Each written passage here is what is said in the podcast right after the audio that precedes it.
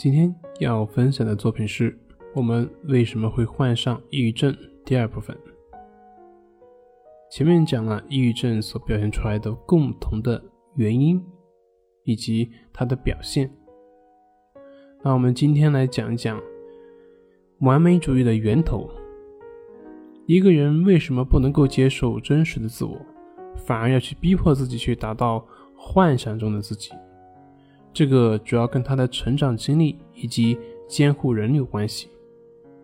我们发现一些吹毛求疵的人，他们的父母往往是从小不管他表现如何，都很难达到父母的要求和期待。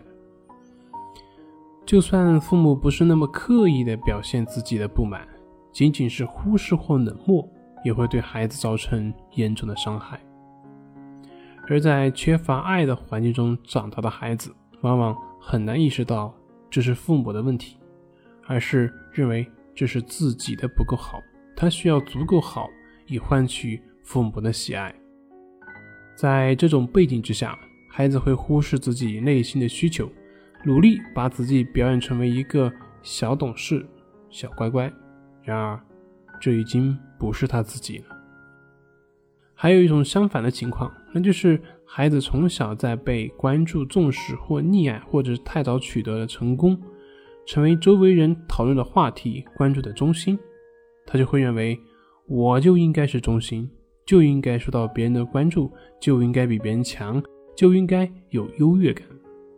当这种自负一旦形成，他就很难接受不受别人关注的事实，也无法面对自己不如人的地方。但现实和理想，并不是以人的意志为转移。为了自我保护，只有脱离现实，转而去追求完美中的自我。这里面的逻辑就是：只要我比别人强，所有的都会得到。这里面可能就会有人问问题了：那人如果不去追求完美，那还有什么动力呢？是的。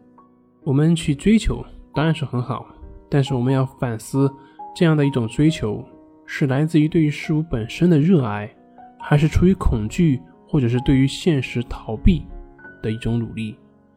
如果是后者的话，这就是一种折磨，因为不管现实是怎么样的，最后都很难会让他安心，因为他无法对真实的自己感到满意。那我们应该如何去解决它呢？用一句话来讲，就是放弃幻想中的完美，放弃病态中的追求，接受现实生活中的不完美，接受作为一个人的不确定性，活在当下。当下虽然不完美，但是却最真实，而这个真实，往往才是真正的完美。好了，今天就分享到这里，咱们下回再见。